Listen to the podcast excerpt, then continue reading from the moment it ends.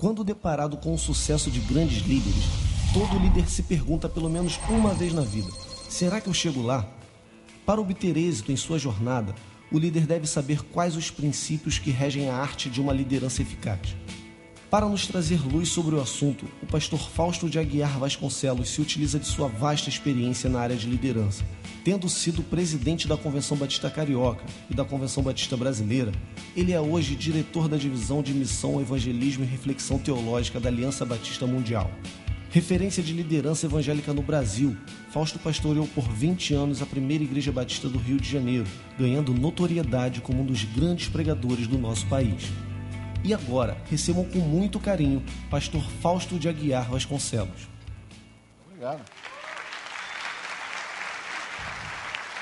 É uma honra para nós recebermos no Summit pastor Fausto Dione. Eu queria convidar o pastor Newton, que é diretor-geral da Convenção Batista Carioca, convenção que tantas vezes o pastor Fausto foi presidente, como também inúmeras vezes da Convenção Batista Brasileira. Ele vai orar pela vida deste casal que hoje está em Washington, ele trabalhando com a Aliança Batista Mundial, fazendo um trabalho maravilhoso na área de evangelismo, missões e reflexão teológica. Pastor Fausto é um amigo de muita gente. Eu sei que aqui no, no nosso, na nossa congregação tem muita gente, talvez que foi ovelha, o amigo do Fausto. Levante sua mão se você foi uma ovelha. Olha aí, levanta bem alto. Olha aí, Pastor Fausto, quanta gente que foi sua ovelha aqui presente. Pastor Nilton, por gentileza. Em nome da nossa convenção, obrigado pela sua presença aqui. Vamos pedir a Deus que nessa última sessão, esse primeiro dia, Deus possa usar com poder a vida do pastor Fausto. Vamos orar pela Dione, as duas filhas e agora netinho, né, Fausto? Vamos orar. Eterno Deus, nosso Pai, recebe, Senhor, nossa gratidão, nosso reconhecimento pela tua grandeza, graça e misericórdia para com cada um de nós. Esta é a tua hora, ó Deus, de falar mais uma vez ao nosso coração. Usa, ó Deus, o pastor Fausto, vida que agradecemos por tantas bênçãos que temos recebido através dele.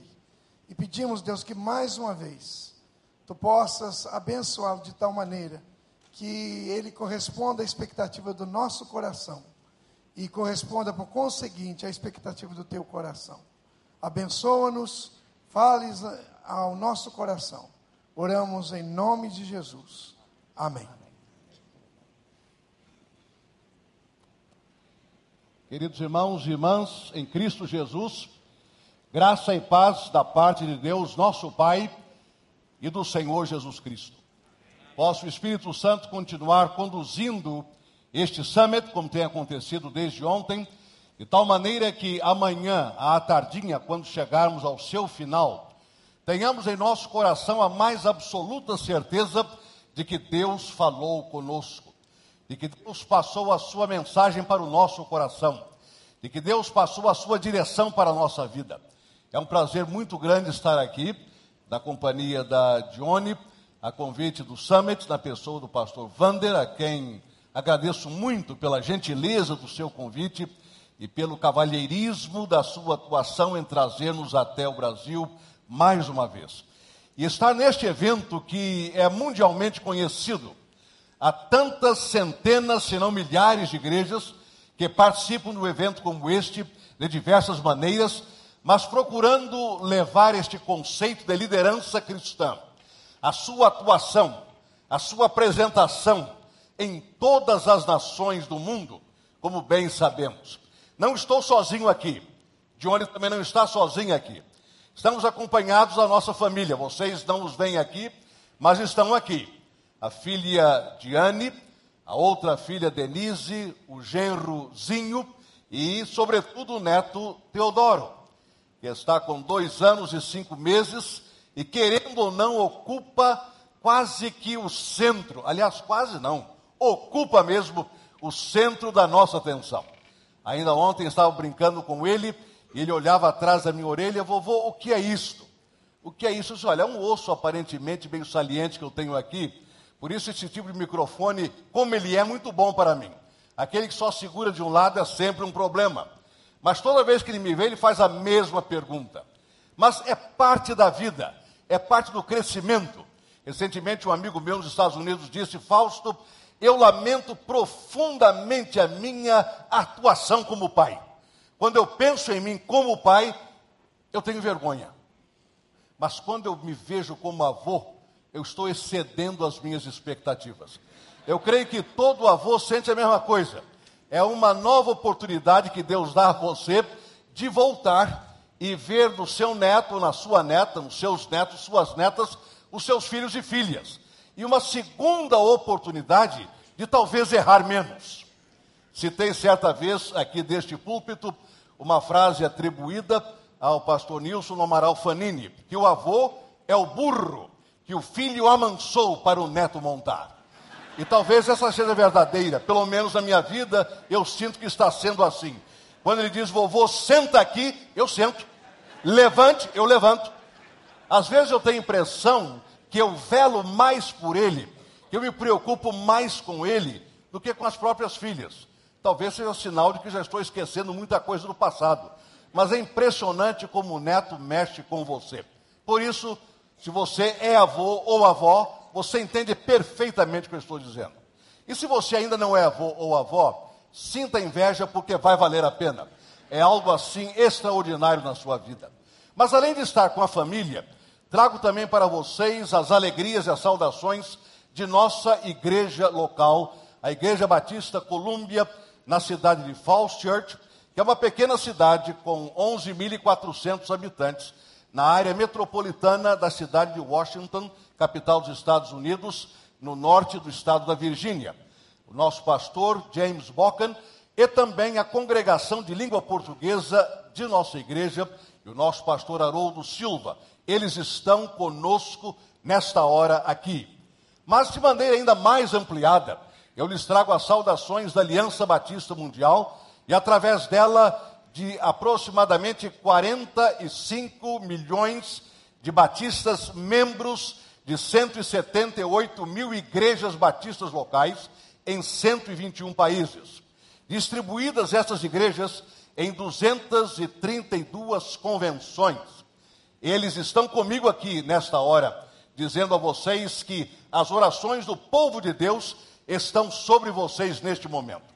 Porque não é apenas uma questão de participar de um evento, é uma questão de permitir que o evento participe de você não é vir a mais uma conferência.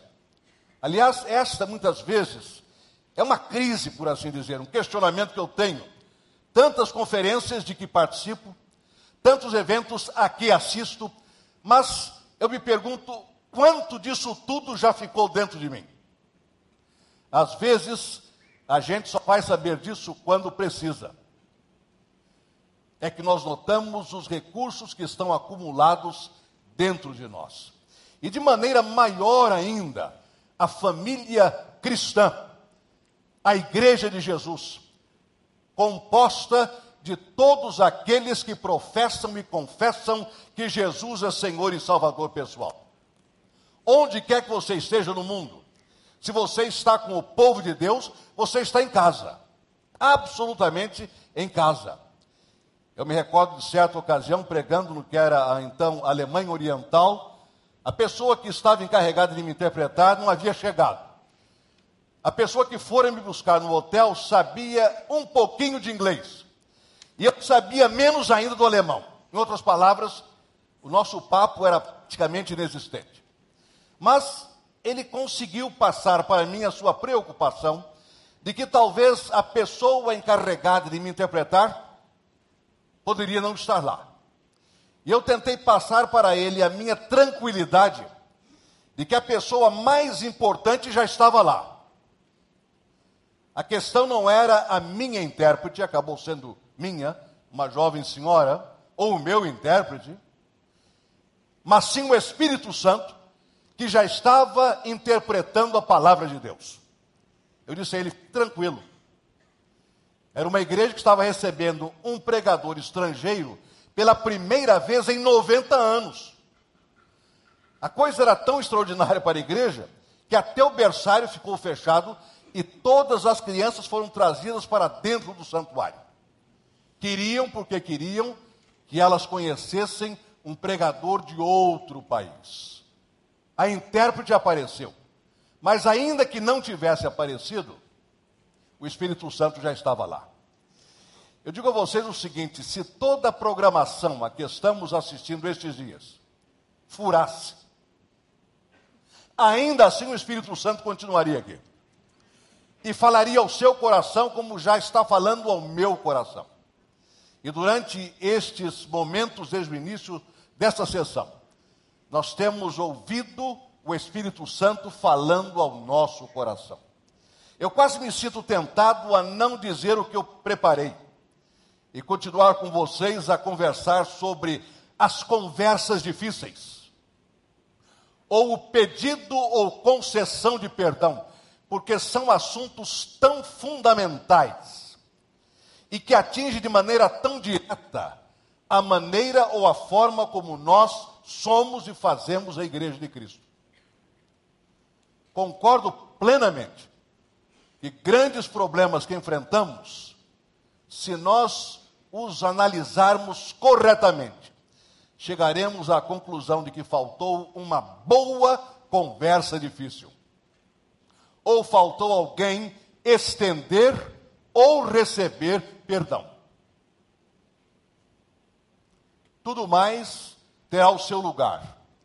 Mas se entre nós houver entraves, obstáculos na comunicação, no entendimento, todos os princípios de liderança, todos os princípios de um bom gerenciamento, todos os princípios e doutrinas de uma igreja, tudo isso não vai surtir efeito, porque entre mim e você há alguma coisa que impede a nossa comunicação. Eu ainda não entrei no que eu vou dizer, mas continuo tentado a ficar por fora. Foi consagrado ao ministério da palavra na primeira igreja batista de Copacabana, em 17 de fevereiro de 1973. No começo do meu ministério pastoral, eu era ainda mais efusivo, mais contador de piadas e outras coisas mais. E havia uma senhora na igreja, hoje na presença do pai, que tinha medo de cobra. E eu sabia disso. Agora imagine o seguinte: aqui está um jovem pastor, 23 anos, caminhando pelo centro do Rio de Janeiro, passa por um camelô vendendo cobrinha de borracha. Não preciso dizer mais nada, vocês entenderam. Comprei uma cobrinha, levei para casa um domingo, coloquei a cobrinha aqui dentro, paletó e gravata, dirigi o culto, preguei como nunca, talvez não tenha sido ouvido como sempre. À porta, estou cumprimentando as pessoas, vai? Mas tudo bem, beijinho aqui, beijinho ali, etc. Quando chega esta irmã, hoje na presença do pai, como já disse, eu discretamente, habilmente, abri o botão central do paletó, que eu já estava aguardando aquele momento, com maior entusiasmo do que o próprio momento do sermão. Eu estava antegozando, antevendo o que ia acontecer. Abri o botão central do paletó. No que eu fiz assim, é evidente que a cobrinha de borracha, ela estava toda enroladinha. Ela saltou. E aí parou toda a situação. À noite, ela não foi à igreja, nem à família. Não é a cobra, não, é aquela irmã. No domingo seguinte, ninguém veio à igreja. Mas um recado veio. Enquanto o pastor Fausto não pedir perdão em pessoa, eu não volto para a igreja. Notem bem, você está trabalhando com uma igreja, na época, creio que éramos 250 membros, uma pessoa de destaque, uma pessoa dedicada à igreja, com cargos na igreja, tomar uma postura dessa, eu não volto mais à igreja, era um problema sério. Muito sério. Mas aí entrou a questão do orgulho pessoal. que, que eu fiz de errado? Hoje eu sei. Hoje eu sei. Eu estava brincando com o medo dela. Era o medo dela. Se já era fobia ou não, eu não sei, mas no mínimo era medo. Aliás, eu falei medo e fobia como leigo em psicologia, por favor. Se eu disse alguma coisa que não está errada, perdoe-me. Medo ela tinha, fobia não sei se era. De qualquer maneira, eu brinquei com uma questão que era séria para ela. Eu admito que as duas expressões mais difíceis no vocabulário humano, entre cristãos e não cristãos, são estas: Eu te perdoo. E a segunda, queira me perdoar. Das duas, a mais difícil para mim ainda é queira me perdoar. Às vezes você diz eu te perdoo, é para eliminar o assunto e continuar em frente. Agora, pedir perdão é muito complicado. Porque você tem que passar por cima do que você entende não era problema algum. E toda vez que você tem de perdoar, você diz: está certo, eu errei. Porém, mas, contudo, todavia, no entanto, entretanto, há sempre uma forma de você trazer a pessoa para dentro daquilo que você fez. Eu fiz errado, é verdade, mas você me fez sair do sério. Em outras palavras, você participa do meu, da minha agressão contra você ou da sua ação contra você. Eu creio que levei três ou quatro semanas para encarar essa situação. Porque quanto mais orava sobre o assunto, mais o Espírito Santo dizia claramente: o problema é inteiramente seu. A cobra é dela. O medo é dela. A irresponsabilidade é sua. E chegou um momento que eu não tive outra saída, se não chegar e dizer claramente: Minha irmã, eu fiz o que não deveria ter feito. Desconsiderei o seu sentimento pessoal. Brinquei com uma coisa que para mim é brincadeira, mas para a senhora é uma coisa séria. Eu vim aqui para lhe pedir perdão. Gente, hoje, anos depois falando, é simples. Na hora não foi. Trinta anos depois, esta senhora falece. E a família me comunicou: mamãe quer, ou gostaria, sem dúvida alguma, que o senhor estivesse lá, no culto. O senhor vai? Vou, claro que eu vou. Por quê? A nossa amizade voltou, foi uma beleza. Dali para frente tudo ficou bom. A cobra ido embora, eu, eu também, na época deixei o pastorado três anos depois, para estudar fora do Brasil. E fui ao cemitério Jardim da Saudade para o culto fúnebre. Só que alguém me informou o horário errado, uma hora antes do que realmente seria. Quando cheguei à capela, só havia duas pessoas, ela e eu. Olhei dentro do paletó, não tinha cobra, não tinha nada. Mas ali, olhando para ela, agora eu já acima dos 50 anos de idade, ela acima dos seus 80 e tantos anos de idade, eu me lembrei de todo este episódio. E eu agradeci a Deus que 30 anos antes eu tive a coragem, que realmente foi muita coragem, de atender a voz do Espírito Santo e não dizer que o problema era dela, porque tinha medo de cobra, e sim meu, de haver invadido um espaço pessoal dela. Se eu não tivesse pedido perdão a ela 30 anos antes, certamente Somente Deus sabe, é evidente, mas certamente eu não estaria ali com ela naquele momento. E eu disse algumas palavras a ela, enquanto ela estava no caixão, e só havia eu.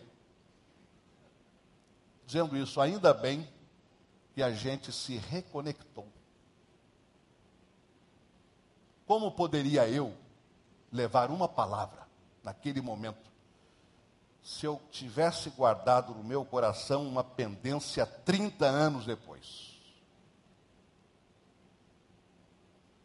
Agora, conversa difícil, meu pai, já tive demais. E também só há uma saída para conversa difícil: é ter a conversa difícil. Não tem outra saída. Às vezes é tão difícil, mas tão difícil, que você sente mal depois que passa.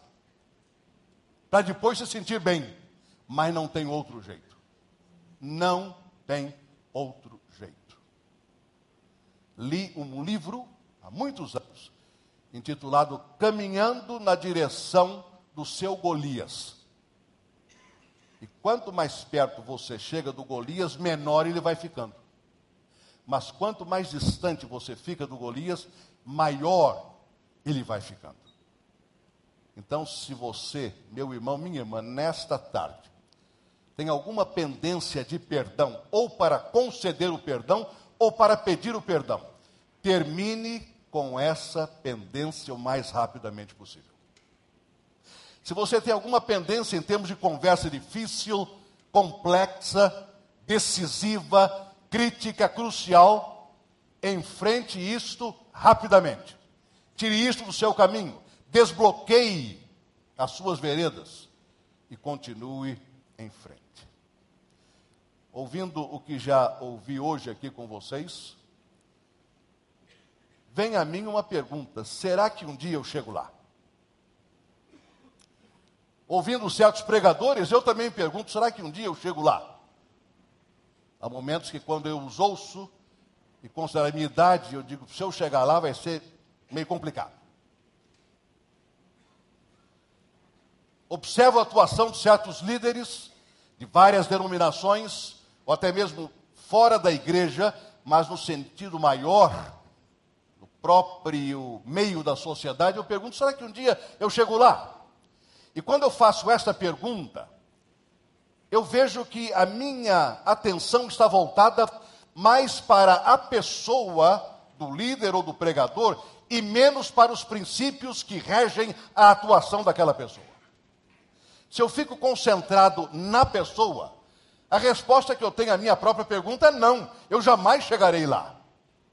Mas se eu me concentro nos princípios, na maneira de ser, no modus faciendi usado pela pessoa, eu digo não é possível, desde que eu também me atenha a esses princípios. É claro que colocadas à parte quaisquer características pessoais, essas não podem ser reproduzidas em hipótese alguma.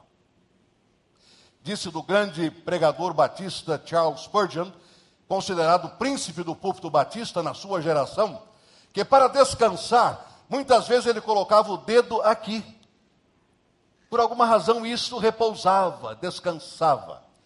E acabou havendo uma geração de pregadores que também costumaram a colocar o dedo aqui, pensando que a unção estava no dedo em cima do nariz, mas não está. Você não vai reproduzir características pessoais. Não. Mas você vai procurar os princípios que regem aquela pessoa na sua atuação e no seu desempenho. Há muitos anos, quando no Seminário do Sul, tive um colega que nutria uma admiração profunda, como eu também nutro, pelo evangelista Billy Graham. E ele muitas vezes reproduzia frases inteiras dos sermões do grande evangelista. Mas chegando nos Estados Unidos, à época conheci um outro amigo meu que diz: Fausto, eu só percebi que eu realmente tinha esta adoração pelo Billy Graham quando notei uma vez que eu fazia o apelo dizendo: convido agora as milhares de pessoas aqui presentes. E havia apenas 50. Ele entendeu então que não era repetindo ou reproduzindo o que a pessoa falava ou a forma como ela falava, que daria a ele a mesma condição, não, mas observar os princípios que a pessoa adotava e observava para a sua atuação. Então, o meu tema é este: será que um dia eu chego lá? E o meu propósito neste momento é apresentar um certamente que sim. Se você desde ontem à noite está preocupado ou preocupada e levantando no seu coração tudo isso que eu estou vendo, a que eu estou assistindo, que eu estou ouvindo, será que um dia eu chego lá? Eu quero que você diga a você neste momento, certamente que sim, eu vou chegar lá. Respeite-se a si mesmo, não queira ser quem você não é, seja você, mas seja o seu melhor você. É por aí. Seja você, mas seja o seu melhor você. Desenvolvi a minha reflexão em cima de três frases, ouvidas ou lidas por mim mesmo em determinados momentos da minha vida. Eu estava viajando de trem em certa ocasião, sentado à janela, olhando a paisagem. O trem deslizava suavemente pelos trilhos a alta velocidade. E eu observei bem à distância um ponto, somente um ponto. Mas à medida que o trem avançava, aquele ponto foi crescendo, foi crescendo, foi crescendo, foi crescendo, e quando ele passou, era um tremendo mural, gigantesco.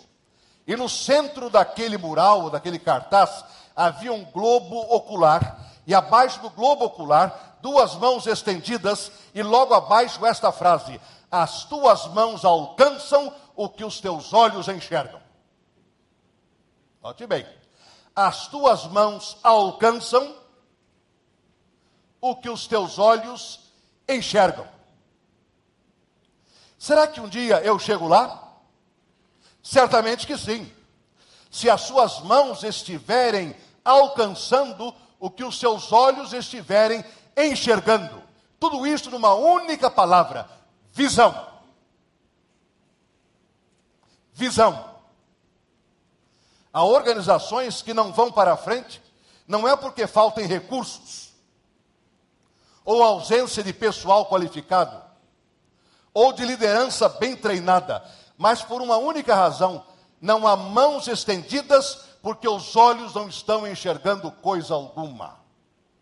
Eu pergunto na sua organização, na sua igreja, no seu negócio, na sua firma, as suas mãos estão estendidas ou encolhidas? Outra maneira de perguntar: o que é que os seus olhos estão enxergando? Qual a visão que você tem para aquilo que você está fazendo? Já se disse que é muito difícil você falar sobre liderança sem mencionar o nome de Neemias. Eu sempre achei que era um chavão. Mas quanto mais eu penso em Neemias, mais eu chego à mesma conclusão ignorá-lo é muito complicado. Lembro-me de um tempo na minha vida que eu estudava Neemias, mas alguma coisa me parecia estar faltando. Eu via, por exemplo, no capítulo 1, versículos 1 a 4, e depois 2, 1 a 2, um Neemias para baixo, um Neemias deprimido.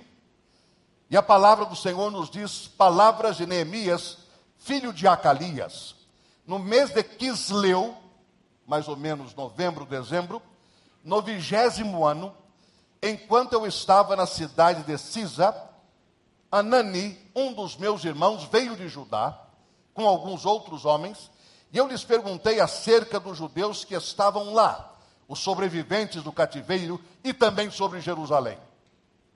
E eles me responderam: aqueles que sobreviveram ao cativeiro e estão lá, passam por grande sofrimento e humilhação. O muro de Jerusalém foi derrubado e as suas portas foram destruídas pelo fogo. Quando ouvi estas coisas, sentei-me e chorei. Passei dias lamentando-me, jejuando e orando ao Deus dos céus. No capítulo 2, versículos 1 e 2, no mês de Nisa, mais ou menos março e abril, do vigésimo ano do rei Artaxerxes, na hora de servir-lhe o vinho, levei-o ao rei. Nunca antes eu tinha estado triste na presença dele. Frase muito interessante. A gente sempre faz o melhor para não parecer ou refletir no rosto que está vivendo dentro. Neemias diz isso. Nunca antes eu tinha estado triste na presença dele. Por isso o rei me perguntou: por que o seu rosto parece tão triste se você não está doente? Essa tristeza só pode ser do coração. Acontece que, indo ao capítulo 6, versículos 1 e 4 e depois versículo 15, eu encontrava um outro Neemias. O que eu estou dizendo é que isso durante muito tempo aconteceu.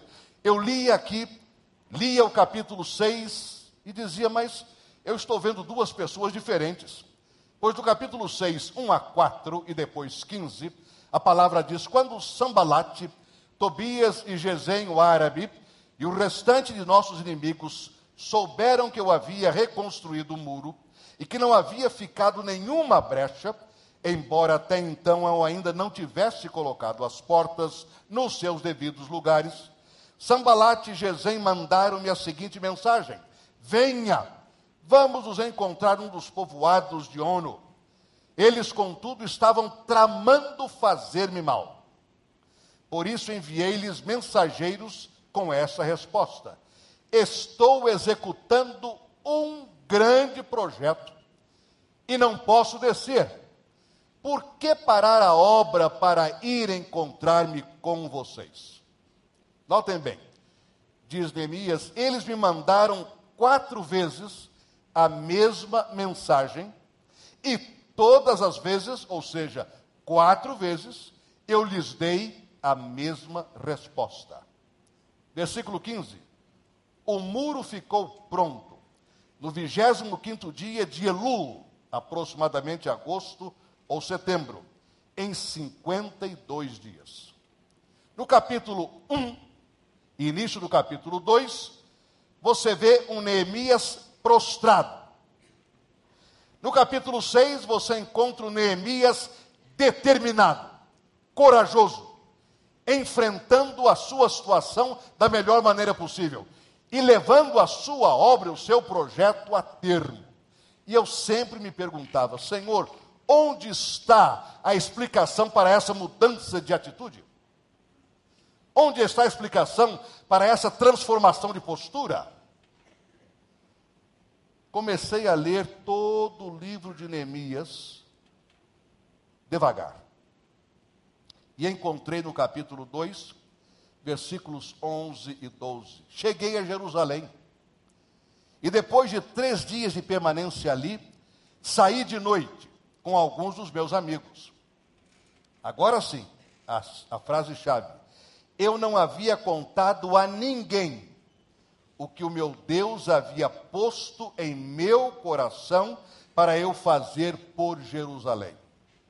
Não levava nenhum outro animal além daquele em que eu estava montado.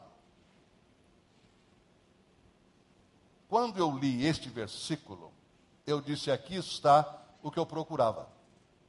Entre o Neemias abatido, desiludido, deprimido, arrebentado, caído do capítulo 1 e do capítulo 2, e o Neemias determinado, corajoso, realizador do capítulo 6, eu encontro um Neemias que reconhece que Deus havia colocado alguma coisa no seu coração para ele fazer por Jerusalém. A minha pergunta para você é esta: considerando a sua liderança na igreja, ou a sua liderança nos seus negócios, na sua empresa, na sua indústria, onde você está atuando hoje. O que é que Deus tem colocado no seu coração? Volto ao que afirmei há pouco. Todos os recursos à sua disposição, todo o pessoal bem treinado e capacitado ao seu dispor, tudo isto será de valia alguma se não houver algo colocado por Deus no seu coração. Não é algo que você colocou ou a que você se impôs. Não.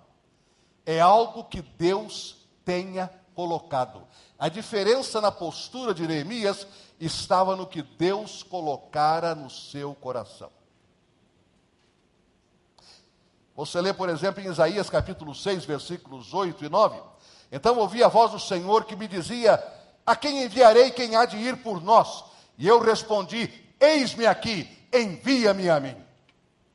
Agora, se você ler o versículo 9, e raramente nós tocamos o versículo 9, a palavra diz: E Deus lhe disse: Vá. Muitas vezes ficamos no a quem enviarei? Quem há de ir por nós? Quando Neemias disse, ou quando Isaías disse, eis-me aqui, Deus disse, então vá. O que é que Deus tem colocado no seu coração?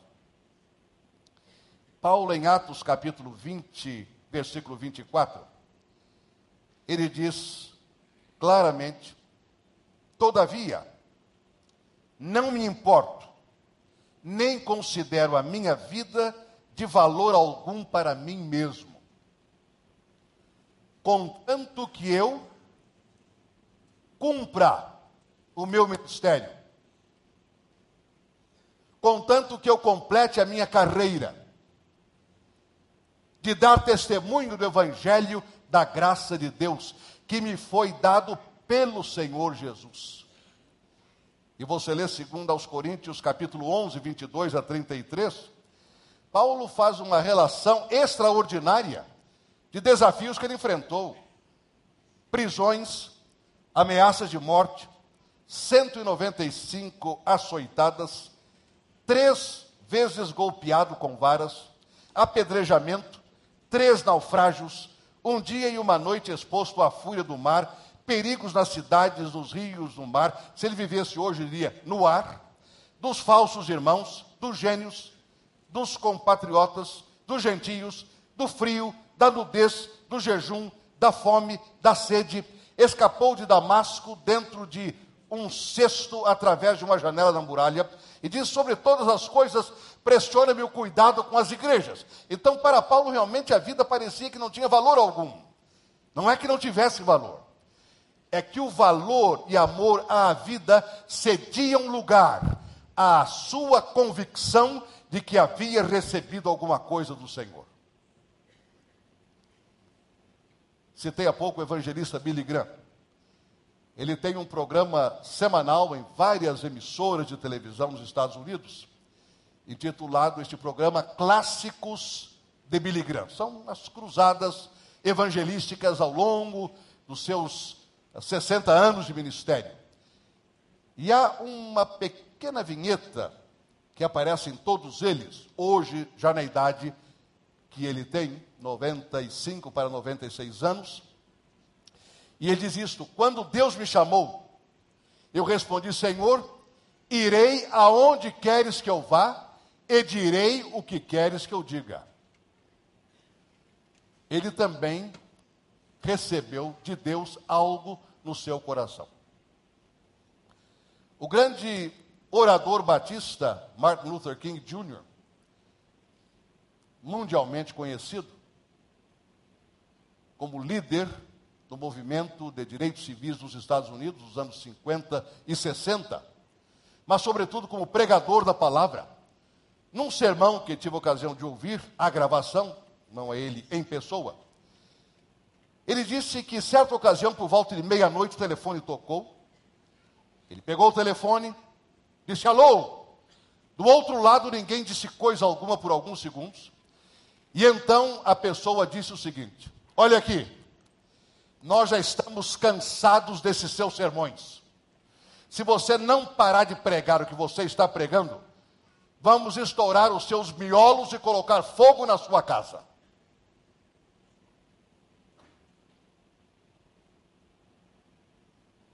Ele olhou para a esposa, para os seus filhos ainda pequenos.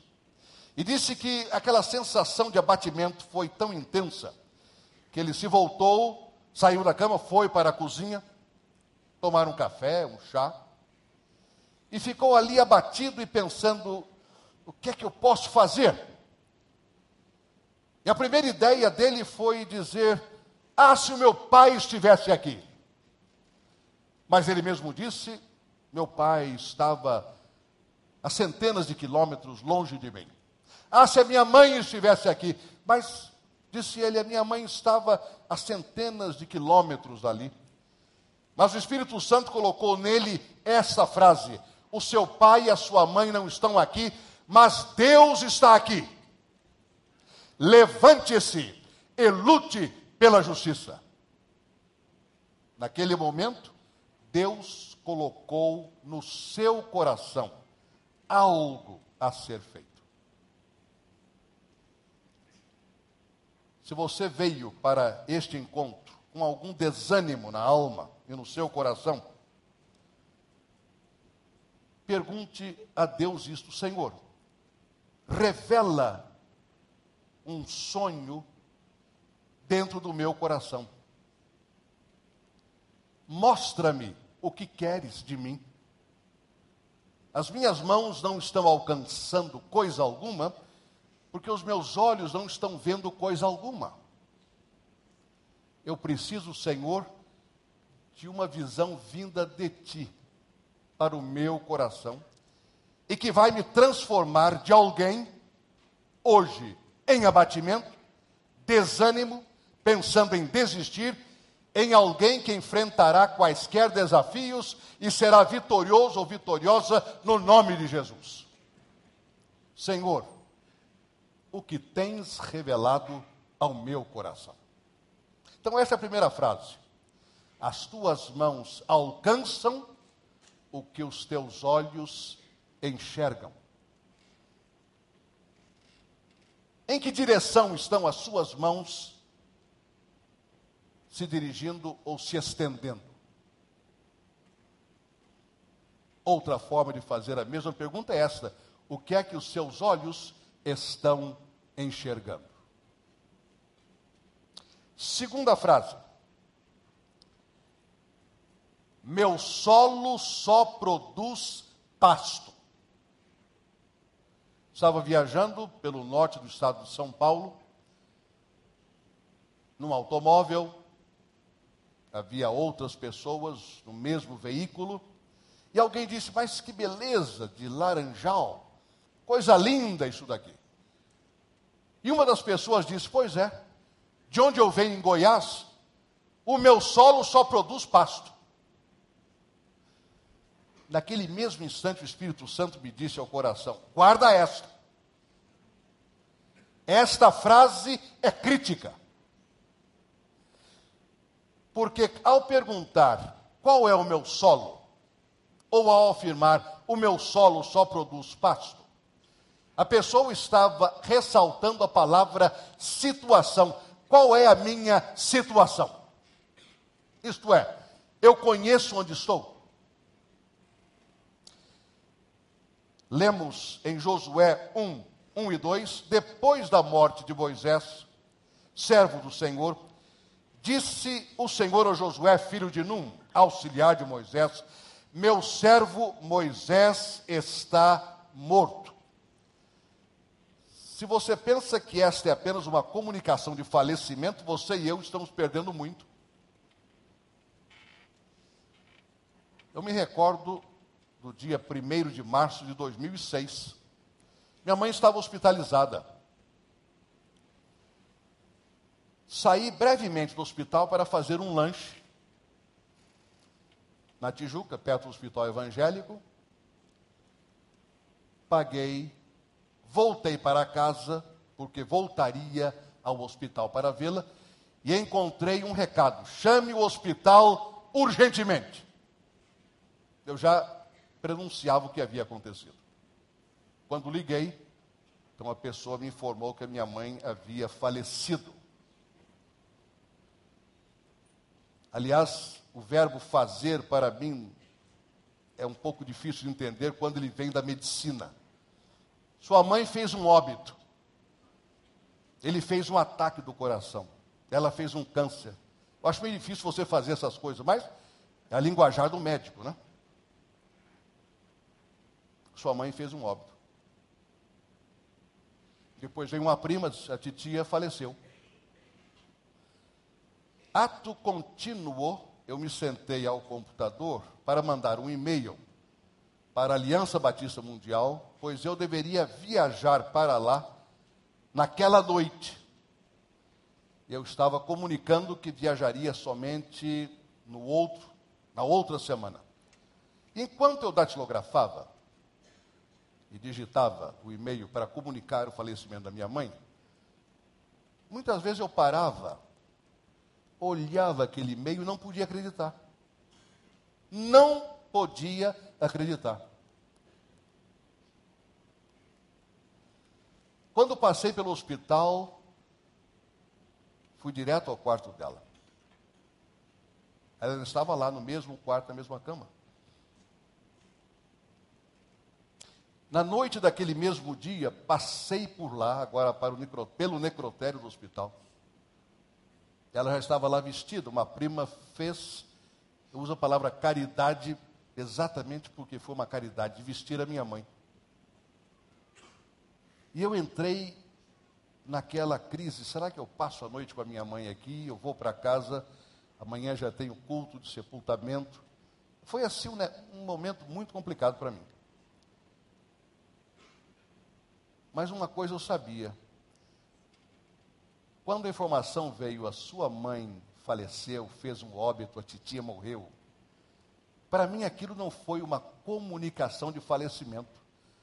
Aquilo foi o enunciado de que a minha vida estava mudando mais uma vez. Quando Deus disse a Josué: Moisés, o meu servo é morto, ele não estava apenas informando alguma coisa a Josué, ele estava dizendo: Josué, a partir deste momento a tua vida está mudando. Perguntas que você tinha jamais serão respondidas. Ideais que você acalentava no coração jamais serão alcançados. A tua vida mudou de direção. Em outras palavras, o teu solo agora é outro. Aliás, alguém me disse isto na primeira semana de janeiro de 2002, quando o meu antecessor na primeira igreja batista do Rio, Dr. João Filson Sorém, faleceu. Ele foi membro da igreja 17 dos 20 anos em que eu permaneci na igreja. E após o sepultamento dele, alguém me disse o seguinte: o seu pastorado agora mudou. Naquele exato momento eu não pude entender muito bem.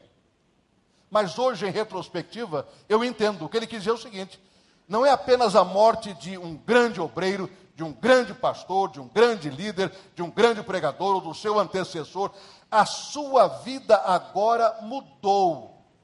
Você está numa outra situação. Não é apenas uma comunicação de óbito ou de falecimento.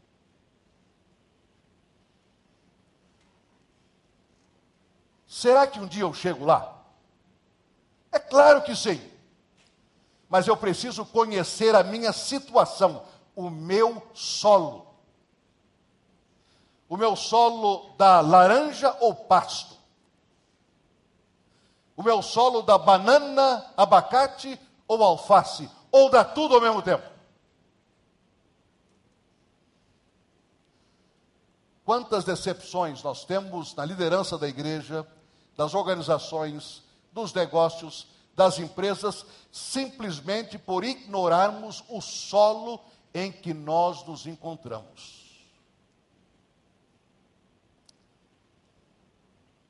A Bíblia tem alguns versículos que parecem escondidos durante muito tempo, pelo menos para mim. E repentinamente eu leio e digo, mas já estava aqui? Atos 13, 36 é um deles.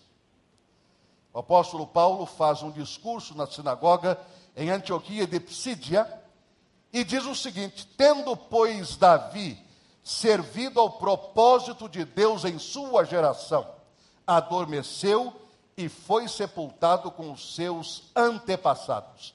A frase é: em sua geração.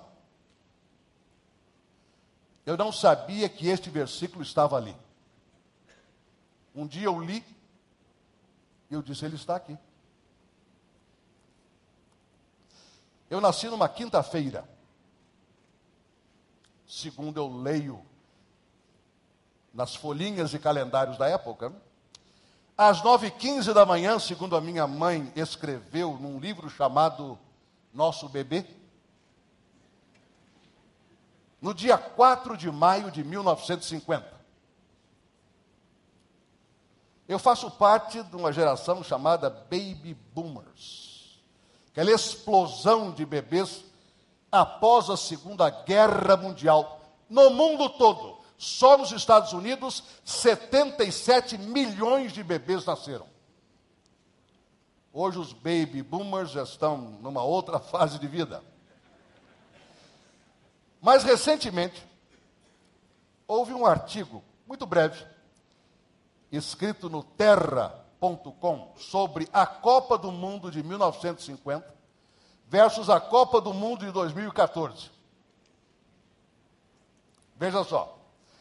Colocaram ali uma sinopse do cenário mundial em 1950. O mundo já vivia o início da Guerra Fria e disputa de ameaças entre os Estados Unidos e a União Soviética. Harry Truman era o presidente americano, enquanto os soviéticos eram liderados por Joseph Stalin. Enquanto a bola rolava no Brasil em 1950, teve início a Guerra da Coreia, que foi interrompida por uma trégua três anos depois. No mundo da música internacional, o jazz e o chamado blues faziam sucesso, enquanto o rock ainda engatinhava nas guitarras de Little Richard e Chuck Berry. No cinema, o grande sucesso de crítica era A Malvada, estrelado por Bette Davis e Marilyn Monroe, e ganhador do Oscar do melhor filme no ano. Quem mais atraiu público às salas, entretanto, foi a animação intitulada Cinderela, 1950. Eu li que em 1950 pensava-se que quem estava nascendo naquele ano viveria até 49 anos de idade. Eu já estou com 15 anos de sobrevida. A ironia da história é que eu nasci um mês de o Brasil perder a Copa no Maracanã. Já vivi o suficiente para ver o Brasil perder a sua segunda Copa dentro do país. Entretanto, eu entendo que servir a Deus da minha geração não é a geração que nasceu em 1950, mas é a geração na qual eu me encontro inserido hoje. Hoje. Eu preciso me inteirar do que está acontecendo no mundo hoje, na igreja de Cristo hoje. Este é o meu solo. Este é o seu solo. O desafio é liderar a igreja deste ano de 2014, respondendo às perguntas, enfrentando os desafios de 2014 e não de 1950. Quando os meus pais não tinham televisão, telefone ou telefone celular, computador, laptop, iPad, iPod, iPhone. Tudo que eles sabiam de ai era dor. Ai, dói aqui, ai. Hoje não, o ai é uma expressão. Eles não tinham Skype, não tinham Facebook, não tinham Instagram, não tinham nada disso. Servir a Deus da minha geração não é responder às perguntas de quando eu nasci, mas aquelas que estão sendo feitas hoje. Aos desafios de hoje. Mas para tanto eu preciso e você precisa, nós precisamos conhecer o nosso solo, onde já fomos plantados por Deus. É uma questão extraordinária na sua liderança, como líder que você é, na sua igreja, na sua escola, na sua empresa, no seu trabalho, nos seus negócios, na sua organização, você está mesmo no ano 2014?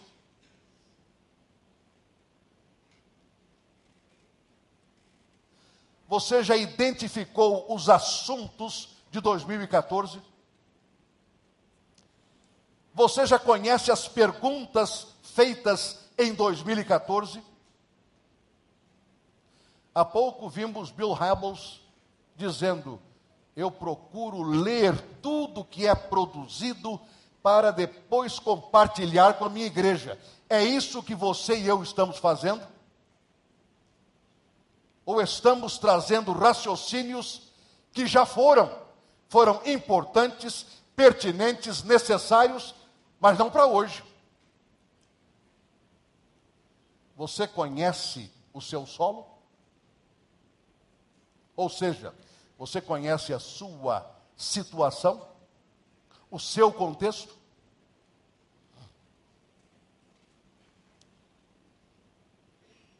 Terceira frase. Eu estava pregando em uma igreja há vários anos. Terminado o culto, um diácono da igreja me disse o seguinte: Pastor, obrigado pela sua mensagem, mas eu quero fazer uma crítica. Perfeitamente. Se eu vou aceitar a crítica, é outra coisa. Mas pode fazer. Vocês, pregadores, disse ele, são muito bons, são precisos, excelentes, em dizer o que precisa ser feito. Agora, vocês são fracos porque não dizem como fazer o que precisa ser feito. Então, eu já sei que eu preciso evangelizar. Agora, como evangelizar? Eu já sei que eu tenho de viver uma vida honesta. Como viver a vida honesta? O Espírito Santo pegou aquela frase, marcou-a na minha cabeça. Diga o que tem de ser feito, mas também diga como fazer o que tem de ser feito. Esta frase tem a ver com a palavra ação. Um grande líder batista de outra geração, Almir dos Santos Gonçalves, dizia o seguinte: há muita gente boa de iniciativa e ruim de acabativa. E é verdade. Quantos de nós, e talvez todos aqui, sem exceção, em grau maior ou menor, quantos temos desenvolvido projetos que nunca concluímos? Olhamos para trás Há várias coisas começadas aqui, ali, acolá, mas nunca chegamos ao final. Somos bons de iniciativa, péssimos de acabativa. Porque muitas vezes só sabemos o que fazer, mas não enfatizamos como fazer. Conceituar liderança é muito complicado. O que é, por exemplo, liderança global? tem menos a ver com viagens e mais a ver com perspectiva. Eu conheço gente que viaja muito, mas continua provinciana na cabeça, não ampliou nada. Você pode viajar o mundo todo, tirar fotos de todos os lugares e ainda assim não sair da sua própria casa. E há outros que não viajaram a lugar algum e já saíram de casa e do país há muito tempo. Pastor Wander e eu lideramos um grupo para Israel, Egito, Grécia e Turquia há alguns anos. Eu me recordo de pessoas que, meses depois, me apresentavam uma foto. Pastor, eu quero identificar esta foto. Esta pedra aqui, realmente é de onde? Ora, meu pai, você vê um terreno vazio com uma pedra no meio. Como é que eu vou saber de onde é aquela pedra? Se a pessoa foi lá a Israel, foi à Turquia, foi à Grécia, foi ao Egito, correu a Europa toda, Oriente Médio, a África, Oceania, Ásia, América do Norte, América Central, América do Sul, mas não conseguiu desenvolver essa percepção maior. Ela não tem uma visão global. Não é só viajar, não é só tirar fotos mas é ver a realidade de um ponto de vista macro. um amigo meu estava conversando com outro amigo, não comum, amigo dele, mas ele me contou depois. E esse amigo procurava desenvolver nesse meu amigo uma visão maior das coisas. E disse: Olha aqui o mapa mundi.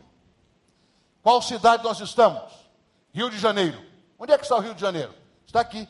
Esse pontinho aqui. Olha o mundo todo. Olha o mundo todo. Agora, dentro desse pontinho chamado Rio de Janeiro, onde é que você está? Eu estou no recreio. Então, deve ser um subponto dentro desse pontinho. Você está aqui pensando que você está no centro do mundo, mas o mundo todo continua girando. Você tem que se ver de uma perspectiva maior. Alguém me perguntou, certa ocasião, o que é que o senhor tem aprendido em suas viagens, em seu ministério na Aliança Batista Mundial? Eu digo, olha, eu tenho aprendido muita coisa. Mas uma coisa eu digo: eu sou bem menor do que eu imaginava. E Deus é bem maior do que eu pensava.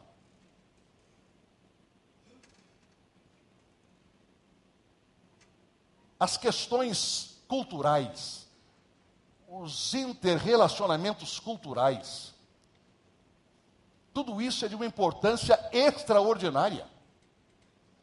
Não faz muito eu participei de um encontro em que tivemos que resolver uma situação extremamente complexa,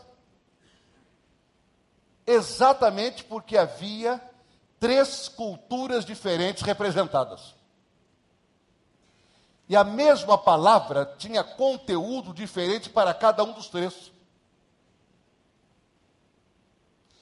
Estive em lugar Índia com dois ou três intérpretes ao meu lado. Eu dizia uma frase, primeira interpretação, segunda interpretação, terceira interpretação. Quando chegava para mim, eu tinha esquecido a minha frase, eu tinha que ler, fazer a segunda frase, primeira interpretação, segunda interpretação. Por quê? Porque na mesma congregação havia 10 ou 15 idiomas diferentes. E eu disse a um amigo meu de lá, disse, rapaz, eu tenho inveja de você, por quê? Você consegue falar seis, sete idiomas e dialetos, cara? Isso é um absurdo. Ele disse, não, eu tenho grande tristeza, eu queria ser igual a você. Então você vai no seu país, do Amazonas ao Rio Grande do Sul, você só fala uma língua. Pode ter um sotaquezinho diferente, uma expressão diferente, mas é a mesma língua. Eu aqui tenho de falar em seis ou sete idiomas, porque a minha igreja está dividida em seis ou sete etnias diferentes. Ou diferentes. Tem um amigo que quis namorar uma jovem com quem ele é casado hoje, da Índia também mas ele falava um idioma que ela não falava. Ela não o entendia, ele não a entendia. Resolveram aprender inglês para namorar, porque aí falavam a língua franca. É por aí, gente. O mundo existe assim. Se nós não pensarmos de maneira ampla, liderança global não vai existir para nós. Volto a dizer, liderança global não é uma questão de viagem, mas é uma questão de perspectiva de algo maior do que nós e acima de nós. Às vezes a reação de uma pessoa não quer dizer que ela seja má, mas da cultura dela é assim que se reage. Na sua cultura, reage-se de maneira diferente. É assim que funciona perspectiva. Por exemplo, o que é um fio de cabelo na minha cabeça? É um desperdício. Ou não é verdade? Agora, o que é um fio de cabelo no seu prato de sopa? É o mesmo cabelo. Mas mudou a perspectiva. O secretário-geral da Aliança Batista Mundial, Neville Kellam, da Jamaica, ele falou o ano passado em Londres sobre perspectivas a partir de uma perspectiva global para a liderança. E ele disse o seguinte: a liderança eficaz, independentemente da forma como se conceitua a liderança, determinar a sua eficácia também é uma questão a ser discutida. Com frequência, noções de eficiência e eficácia são consideradas em contextos onde também existem as noções de pragmatismo e utilitarismo, vistas como dignas da aprovação das pessoas. O pragmático fica entusiasmado com o líder cuja visão promove o sucesso da organização. Claro, o conceito de sucesso também é variável. Disse que o líder eficiente é aquele que desenvolve uma grande visão para a sua organização e também determina estratégias seguras para alcançar a visão.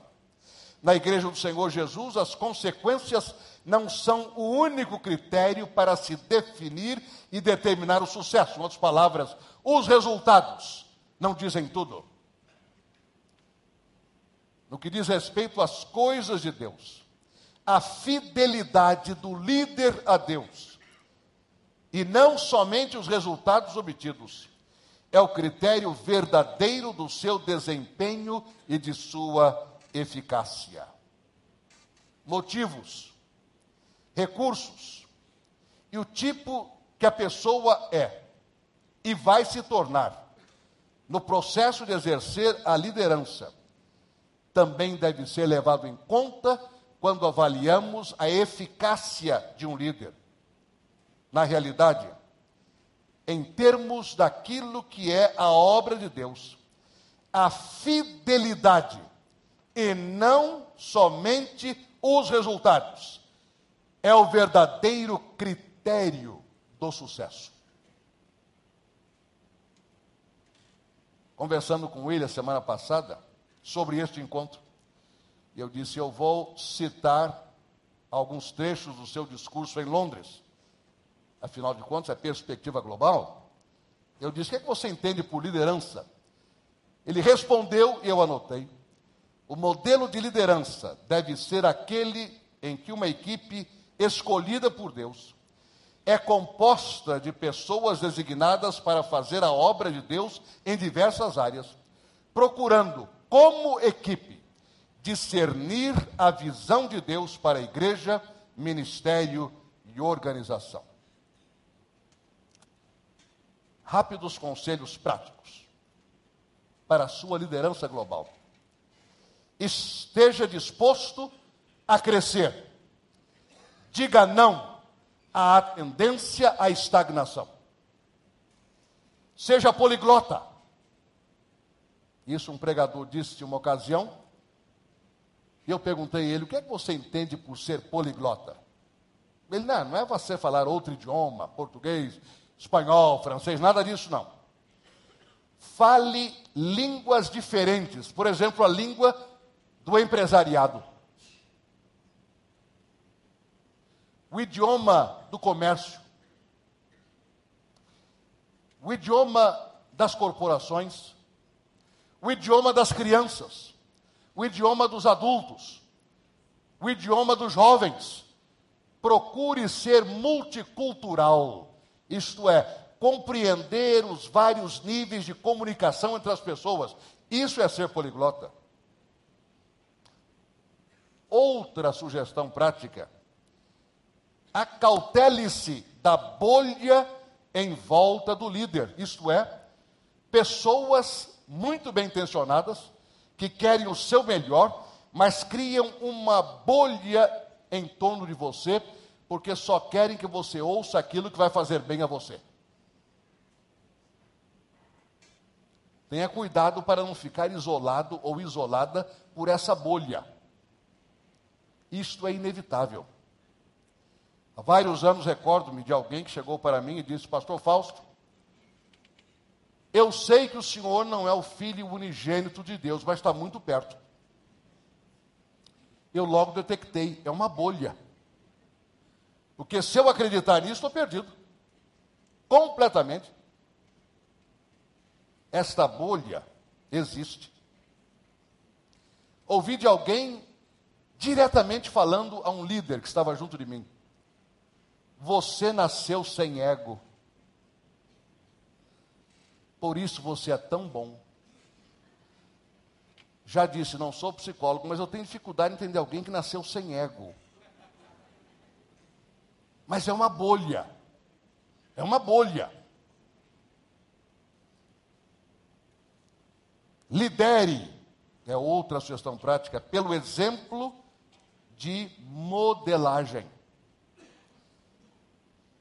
Você se recorda que na semana passada foram apresentados os dois laureados como Prêmio Nobel da Paz de 2014.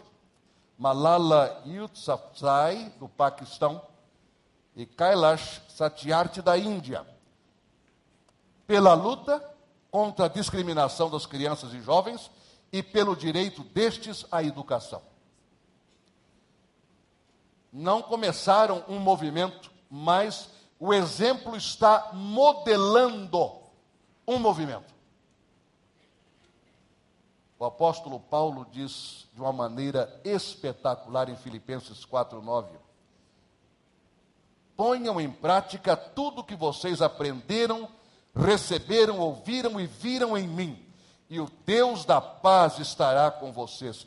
Isto é liderar pelo exemplo da modelagem. Mas o exemplo de líder por excelência, nosso Senhor e Salvador Jesus Cristo em João no capítulo 13. Vocês me chamam mestre e senhor, e com toda razão, pois eu o sou. Pois bem, se eu, sendo senhor e mestre de vocês, lavei-lhes os pés, vocês também devem lavar os pés uns dos outros. Eu lhes dei o exemplo para que vocês façam como lhes fiz. Digo-lhes verdadeiramente: que nenhum escravo é maior do que o seu senhor, como também nenhum mensageiro é maior do que aquele que o enviou. Agora que vocês sabem estas coisas, bem-aventurados serão se as praticarem. Então, uma pergunta inicial: será que um dia eu chego lá, como líder, na minha igreja, nos meus negócios, na minha empresa, onde eu estou atuando hoje? E a minha palavra é sim, você vai chegar lá. Talvez já tenha chegado, mas ainda não tenha reconhecido. Guarde três palavras: visão. As tuas mãos alcançam o que os teus olhos enxergam. Segunda palavra, situação. O meu solo só produz pasto. Terceira palavra, ação. Vocês são muito bons no que fazer, mas falta dizer como fazer. Visão, situação, ação. A minha pergunta é esta: você se habilita a tanto? É isto o que você realmente deseja? Vamos curvar as nossas frontes em oração. Estamos chegando ao final não apenas desta sessão, mas de todo um dia em que ouvimos muita coisa em que fomos abençoados com ensinamentos, testemunhos, cânticos, leituras bíblicas, orações. E agora à noite abordamos as três palavras: visão, situação, ação. O que Deus colocou no seu coração, que você vai viabilizar, conhecendo a sua situação implementando ação pertinente e consequente.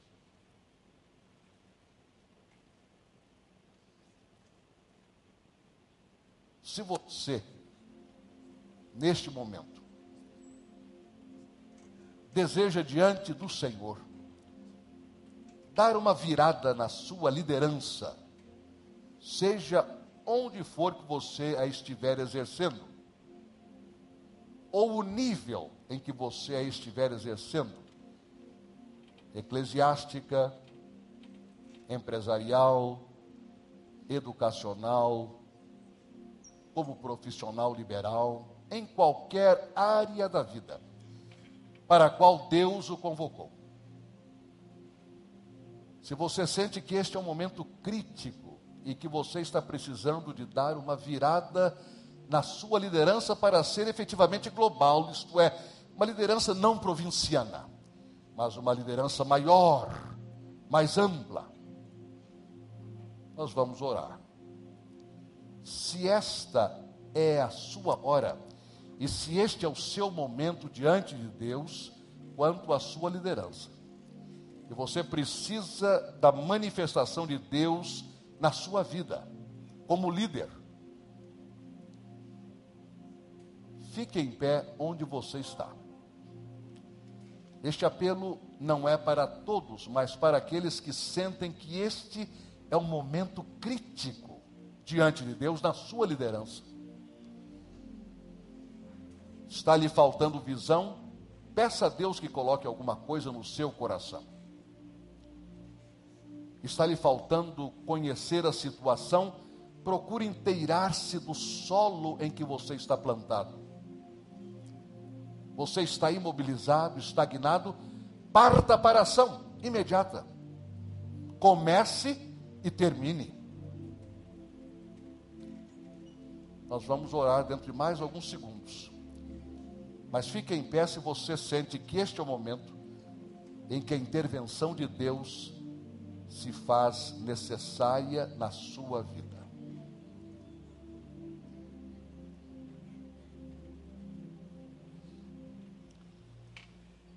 Senhor, nós estamos aqui,